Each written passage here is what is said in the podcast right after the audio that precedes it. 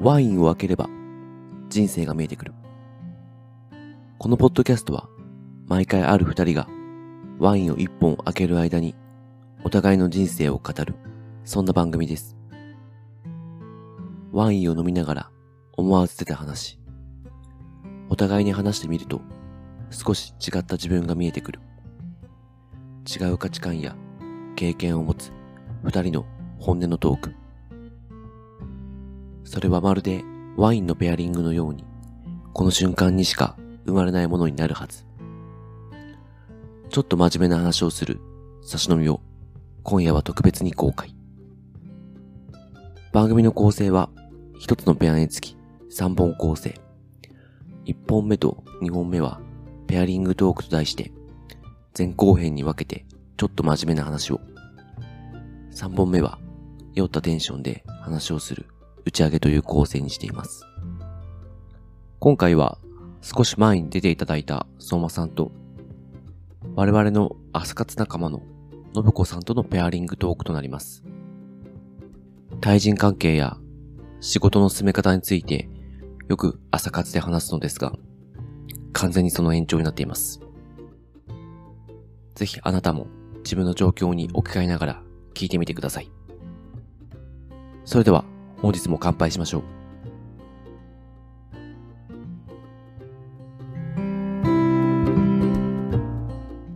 はい。じゃあ今日ペアリングトークラジオを始めていきたいと思います。今回は私、相馬と信子さんでペアリングトークの収録となります。はい。お互いの印象について話し合う。飲みまし ょう。今日は宮城のアンテナショップで購入した塩釜おでんサイダーと、これ何ですか磨きいちごのスパークリングワイン。稲城いちごのスパークリングワインいただきたいと思います。じゃあ乾杯。 笑ってるじゃな いですか。どういうことですか。いや、美味しいカツオだしですね。それってカツオ出汁がサイダーになってるのは良いです。 ああ、いや、美味しいかもしれないです、これ。塩のおでんサイダー。かつおだしと昆布だしが効いてます、めっちゃ出汁切っうてる。ん。どうですか、その宮城いちごは。あ、美味しいですよ。美味しいですかあなんれ、お酒ですいちかご。お酒です。アルコール8.5杯。 ?8.5。あ、結構強めですね。あわかんないですけど、ちょっと普段ワイン飲まないんで、それぐらいなんですかはでもワインだったら12とかじゃないです。 ?12 点。あ、そうか。じゃあちょっと弱めって感じですね。さっきの話に戻って第一印象覚えてます。覚えてます。ちょ、僕初めて見たときなんか覚えてますね。なんかね、みん、みんなこう、はい。はい、みんなの才能研究所、イベントで、あの、二次会かな移動中でしたよねいや。そうです移動中で、えー、と次の居酒屋に入るこの坂のあたりでちょっと話した気がするんですよあのちょっと地下に行ってましたよねはなんかでも印象は正直その時あんまなくて、い。 うん。うん、その後話した時もうん。ななんかこう席もあれ結構ぐるぐる回ってたんでなんかあんまり深く話さずこうポンポンポンポン行ってたそうそうそう。記憶が。ありますよねであの時は何を話しましたっけ同じところといた時にかぶったと思うんですけどなんか全然何話したか覚えてなくて。あでもなんか超相対性理論の話をしてどの回が好きですあかーみたいな話をした記してましたっ憶けがそれは僕が忘れてるかもしれ ない。継ぎはぎが合わない。ひどい。そうか、でも超相対性理論めっちゃ好きですよね。あの、信子さんも僕も多分。うんめっちゃ聞いてますよめね。っちゃ聞いてますけどでもなんかどの回かも覚えてないし誰の発言かも覚えてないのは乱発してますよ。でもなんか僕、やたらと孝太郎さん覚えてるんですよね。孝太郎さんがこれ多分言ったな、みたいな。いや本当それすごいなと思ってどうでてすか以前大地さんとも話してたんですけどうんアウトプットは個別化するけどインプットで個別化しないから誰が言ったのか一個も覚えてない。なんならなんか最近まで声の違いも違う人が喋ってるのはわかるんですけど、はい誰が喋ってるのか今この声は孝太郎さんだとか荒木さんだとかっていう区別を一切してないああ、そうなんですか。じゃあもう一つの、なんか番組が流れてくる情報みたいな感じになってるんですかそんな感じになってますあ面白いことを言う人たちっていうあーグルーピングでしカテゴかリーなんだそうそうそうそう、えー結構じゃあこうくくるんですねそこの枠での人たちへーうんでもそれ初めてな気がすへーああそのラジオですかる、うん、えなんか大体なんかふ普通に生きてるとあー無造無造じゃないで すか。はいはいはい。そう思ったことないですけ ど。無造無造なんですか。そのなんかあすごくいいことを言う人もいれば、うんうんおくそつまんねえこと言う人もごちゃもついちゃないですか。だからそうそうなるとあのちゃんと誰が言ったかっていうのははい区別する個別化働くんですけど、はい。なんか超相対性理論に関してはみんながみんななんかお同じくらいのレベルではいはい。面白いことを言うから確かに。個別化する必要がないと思ってるのかな。ああ、そういうことですか。は話すその、なんか次元が整うとなんかこううんうんうん。一つのものになるみたいなあ、そうかもしれないですねあ。ーすごい高尚な話してますね、毎回ね。めっちゃ置いてかれますもん。あ、置いてかれますね、確かに。置いてかれる感じも好きですけど。あ、分かったとか言って、いや、そ分うかそんうなそいう分かんない。置いてかれてる。ちょっと待って。や訳し方もわかんないです。アプロリンねとか、 プロテスタンティズムとうんちゃらかんちゃら、ウェーバー、ウェーバーでしたっけマックス・ウェーバー。なんか朝会の時が一番なんか印象をお互いなんか持った感じかもしれないですね。うん。はい。でもなんかすごいなんでしょうね。僕のノブさんのイメージなんですけど、なんかこうまとめるなって感じをすごいしてますね。 マジですかなんかね、くくくって、あの、よくある、あの、図図があるじゃないですか、教科書とかはいねはいはいあの教科書の図を作ってくれてる人みたいなイメージがええー。すごいありますね。なんかここで上がっていくとここで下がるよねって、なんかまあ送ってくれましたよね。今日話した概念の話をまとめると、もう第第4証言みたいな感じみたい な。送りましたね右。右と左と縦と縦軸と横軸と こんなライン初めて送られてきたみたいな送ったかどうかすら記憶にないんです本け当ど。ですかえ、ダニング・クルーガー曲線の話なんああいやなんかそれより前に送られてきてあなんかすごいなんかなんでしょうねまとめるのがうまいなっていう印象が僕はもうずっと思っててそんなの送りました思いね。ましたね枠にはハマってない人なんですけど枠を作るのめっちゃうまいなみたいなそんなイメージがああ、全く記憶にないんですけど。ああない。かなかったですかいや僕なんかすごいあこれこんなの作ってみましたっていうのがそうすごいあ、表のやつですあか。表表だった影響を与えるあ与そうえそうそうないそうみたいな。あ、あれは確かに。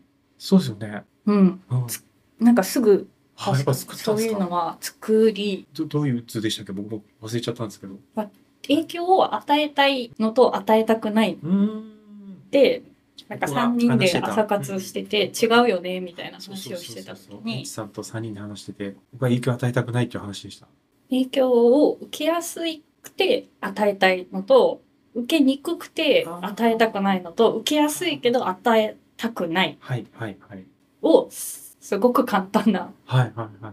表にまとめた記憶は確かあにありますよね。で、僕がう影響を受け、え、受けないけど、うん影響を与えたくないの人で、えーで、のむこさんが影響受。けやすいけど、うん与えたくないああ、なるほど。ミキさんはどうだったか。ナイチさんがその時言ってたのが受けやすいからいい影響を受けたし、はい与え受けやすいから与えたいみたいなことを言ってて、なんだろうこの違いと思ってあーそのそうでも私そのテキストで入っていかないんですよ頭に。あ、そうなんですか。音声ですか。図とか映像の方が入っていて、うんその次に音声とかうんうんうん。この前ちらっと言ったかもしれないですけど、教科書とかじゃなくて資料集の方が頭に入っててあーなんかビジュアルですかああのページの左側と右側にあったからあ年号順に並べようのをそれで解いていくみたいなテストであーなんか問題とその画像がこうリンクしてくんですね。テキストで何年などういうことが起きましたとかで覚えてなくって、はい、ストーリーというかこの資料集ただ資料集の左ページにあったから多分右ページにあるよりも先に起きてるだろうって並べ返して3番目にあるのは何かみたいな説問はそんな感じで解いてましただからね ページ見開きであればいいんですけど、いめくった場合にこれはどっちだってなるんですよっ位置関係でやってるからですてなってましたね。なるほど。そう、なんかビジュアライズの人なんです。視覚情報みたいうんなんか本の作者とか読み方わかんないけどこの字面見たことあるとな。かああ、そう、そういう覚え方ですか。そうなんです読み方わからないけどこの人の名前知ってる気がすへるえ。村上春樹って読むんじゃなくて、その村上春樹の形みたいな。この並び知ってるなっええて感じで記憶してたり。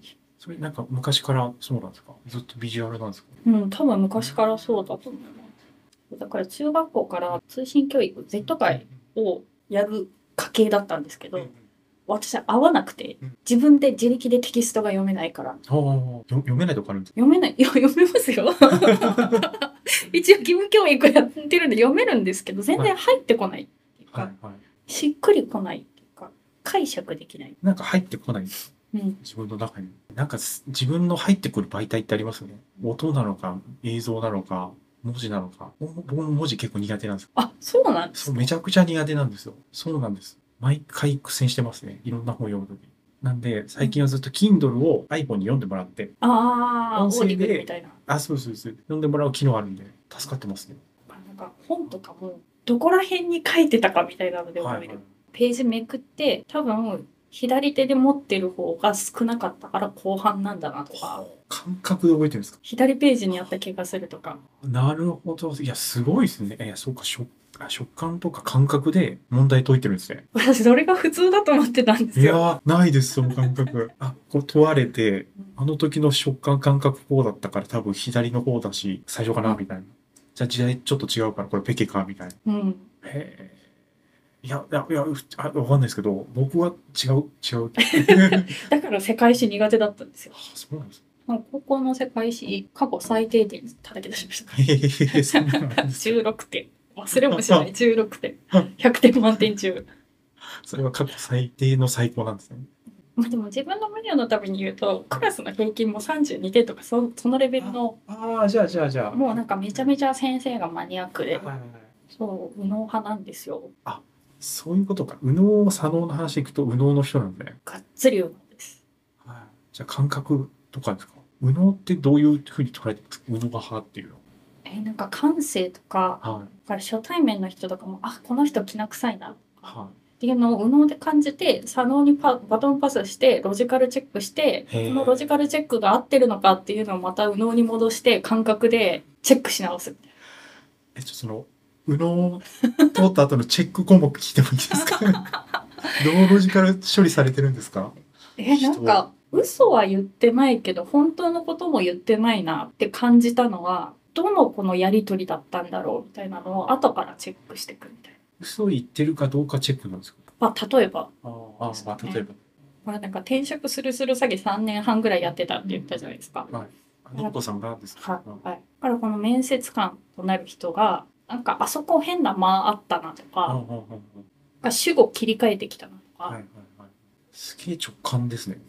うん、ななんか合わないけど何なんだろうっていうのはなんか面接とか面談の30分で分かることもあるしはい。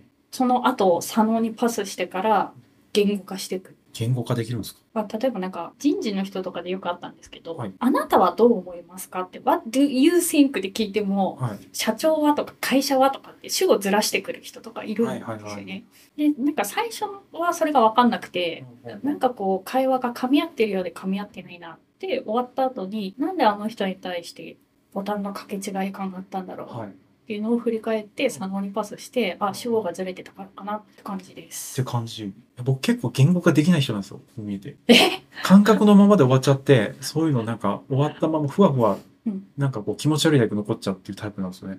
だから、あ、なんかそういうの羨ましいなと思って。そう、そう見えなかった反応ですね。えっていううんそうですかそんなにそういう印象はあんまりないあないですかへえ。かもしれじなゃあい。自己認識大いにずれてる説あるかもしれないです。その説ありますね。そう。まあでもなんか印象の話にあ 戻しますけど戻しますかはい相馬さんなんで初対面だとあんまりなくって、はい保留にしてて保留。保留。 それ、佐野を流すの止めてた感じ。うんうんうんうんその基準も気になるけど、保留される人とされない。いやその事の発端は相馬さんと話してみたいテーマで流してた第一印象人を見る目がないのは何なんだみたいな。うんこれこれにあたって考えてくれたやつで一番上に来てたのがありましたね。人を見る目がないって信子さんが思ってるっていう。なんかその人単体だと初対面だとわからないことあがあって外外すというかなんか組織の力学とかある程度こう重ねていくと、あこの人ってこういうこう挙動を取る人なんだなみたいなのが見えてくるんですけはい。ど、はい。初対面でなんかその人が面白いかどうかみたいなのがうんあんまりなんですよああ、ああ、私は。 面白いかどうかを見るのは初対面でもからんと。面白いかどうかは、まあ、例えばですけど、うんなんか高知さんとかうん他の方とか、はいはみい。んなものオフ会行くといるじゃないですか。い初ます対面でその人のなんか才能とか性格みたいはいな、はいはい。えーすごあれ絶対わかんないです、僕も。わかわかり、わかりますい。なんかうんどこ見てんでしょうね、直感ですかね。なんかああどこをなんか洞察してるのかが分かんなくっはてでなんで私にはないんだろうあ。っっていうところからいろいろ考えた時に性善説と性悪説が多分入り混じってるからなのかなっていうほう。性前説、性悪説、入り混じってる説。入り混じってる説いいですね。いつもののっこさんですね。え説盛りだくさんで、止まらない感じが広がりますね。説が説のままで説、もね説。で30秒後くらいになったそうやっぱ違うかそもすぐ矛盾が出てくる。ぐるぐるぐるぐる。ちょっとその説伺ってもいいですかいやなんか性善説性悪説ってコスト高いよね人を疑うってコストが高いから、性善説で痛いうん。っていうのはずっと言ってるんですけど、うんとはいえ性善説一辺倒ではいられてないんですうよ。ん。うんでうわ私って寂しいやつだなって思ったんですけ ど口では言ってるけど実際問題そうじゃないじゃんみたいなはいはい。えのっこさんは性前説の人。ダブルスタンダードなんだと思うんですよ。なるほど。両方いる。でこの初対面の人に対して性善説に言ってるんですけど性善説を下支えしてるのってはい。理性なんですよは多い分私の場合。あので左脳なんですよ。なるほど。なんですけど、なんかこの人信用ならんなみたいなのってやっぱりあってその時に性悪説に切り替えるこのスイッチングは右脳でやってるんですよ。はいはい。直感なんですね。それは言語化できてるもんなんですかスイッチングポイントみたいなの。だからそのとその瞬間はできてない。あ、できてですなよいね。はい。でも考えてみればあの時そうだったみたいなのうがんさっき言った面接官の間とか、主語が変わってるとか。うん、直感ってでもね、大事ですよね。深井さんも言ってましたけど、直感に従っときゃ大体大丈夫だみたいな。うん、すごいなんか薄い発言しちゃいました。 何の、何の深みもない言ってたっていう報告 だけ。カット。いやでも直感が当たってるかどうかっていうよりなんか信じてあげるかどうかみたいなのあが大きいのかもなって最近あ信じてあげるってなんかあれかもしれないですね。騙されてもいいや、この人ならみたいな感じですかね。うんし自分で自分をえ、そういうパターンってなんか、い言える範囲でありましたそうあこいつだったら別にいいか。あったかなそういうに。まあでもあるな。あでもなんか日々あるかもしれないです。おおなんかあれですかお仕事でも日常でもみたいな。うんまあ、この人のためだったら一肌脱い脱ごうかなみたいなでも、はい万が一裏切ってきたらそれはもう私の見る目がなかったんだなって諦めるしかないか、じゃあその人に対しても腹くくるわけです。もういいか。うん、もう社会勉強だなと思って諦めよその、なんかその人の違いってあるんですかそこの分ける。うなんですかね本の貸し借りみたいな感覚なのかあなんかもらってるからみたいなうん贈贈与みたいなな。そう。交換じゃなくて贈与、はい。先にもらってるからみたいな。贈与の話も結構やってますよね、朝会で。やってましたね結構長めにやってた気がしますね。やってたや ってたでそう印象の話をしてないそうですね。そそして1回目が終わりそうになってる印象は。印象ははなんかあんまりその激しさというか派手さみたいなのってないじゃないですい。なか。いです、ないです。地味です。でなんか穏やかだしはなんかここの段階で判断しちゃいけない気がするっていうので保留にしてたんだと思うんですよ初対面では。地味すぎて感じ取れないぐらいの薄い人だった。いすごいなんか性格悪いやつみたいな。や、っそんなことないです。全然そう思ってないです。ていうのが最初あでしたね。もうなんか言葉少ないけどめちゃめちゃこうキーワードを投げてくるなっていう。あ、朝会の時はですか。えでも本当に、あ、これってそれだってなんかひらめいた時にだけ言ってますね。その、それ以外はちょっと、ね、眠そうで、ちょっと気に 気にそうなんですけど、本当に途中で寝てますけあそうなんだ。あんまじゃあ脳は起きてない時。ど。そうそう、だからいいのかもしれないですね。なんか、気張ってないみたいな。あ朝会の時と僕今日そんな、こう今、ひ昼ですけど収録。うんちょっと違ってる気がします。脳の動き方が。あそうなんですね。多分。あでもなんか朝一日のうちで変わりませんかこう感じる、なんかこう、こととか、考えることとか。変わりますよ。なあんか朝会しか楽しくない日とかありますからね。 そんなにぜ楽しんでいただいてたんです。一日のピークで朝の6時から7時だったなみたいな。あとはこう、加工をしうん。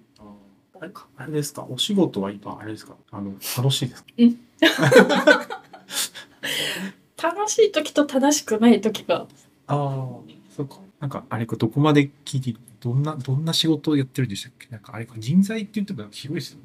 人材で言っちゃっていいの、まあなんか仕事内容を聞かれて仕事内容を答えずに 回答するとその朝活で哲学の話とかしてたじゃないですか。で出社して、まあ、人材理念とかうん、行動規範みたいなのをうんこうチームで話す会があって、うん毎日うんで毎日やってるんですか毎日やってて、まあ、あの持ち回り制で、うんでとある人がなんか論理とこう感情はなんか両方大事だよねみたいなことを言うか私もう朝会のテンションで「はあアリストテレスのロゴスとエトスとパトスの話ですね」って言ったらもうなんかえらい孤独を味わって ちょっあ自分で間違えた。と、え、仕事中にアリストテレスをこう叩いて、もじって。そう確言っ。てますよね哲学者もって言ったら確かに。でもよく考えたら、そういうの大事なんとか、ああっさり返すもんね、返しますよね。あのなんか一時期3月とかってデカルトとかそういう話をしてたじゃないですか、はい。まあ、そのテンションでやったこんな孤独を味わうことあるぐらいどんなリアクションになったんですか、周り。ああううんうん、うん、いやなんか分かんないんだったら分かんないって言ってくれた方がまだ助かったなすごい腫れ物感に、 それがよ余計孤独を増すみたいな。あれめっちゃ孤独を味わうチューニング間違えなんなんでしょうね。確かになんか場が切り替わったのを間違ってそのまま持ってくると大変なことになることがいっかいっぱいあるかもしれないですね。たあもう会社では哲学の話をしちゃいけないんだっていうのを勉強になった哲学ね。そうですね哲学好きですか哲学とは確かにすいませんあそういう話になっちゃうんですよね、いつもね。これ好きですかって問うと、え、それじゃあそもそもその定義は何、なんだどうどういうイメージで言ってますかああ、確かに。じゃあ、オーガニック全粒粉クッキー好きですかって聞いたら、オーガニックとはいやオーガニックってオーストラリアと日本でだいぶ違いますよねとかいうそうそそううそうそういう話にまず、クッキーっていうのは、まあ、ど、ど、どこまでの形状でどう いう焼き方のものをクッキーとして定義するの か、めんどくせえそういう話になりがちですよね。うん確かに。うんなりがちなりがちし、なんか好きな人が多いイメージですね。みんな、ぼ周りの人って。うん何なんでしょうね。なんか定義を考えられずにはいられないっていうちょっと話を次やりますか。大体今30分ぐらいで、ちょうど印象は、印象話印象結局は話し合うってね話したのか話ししててなないいののかかな感じですけど、次行きたいと思います。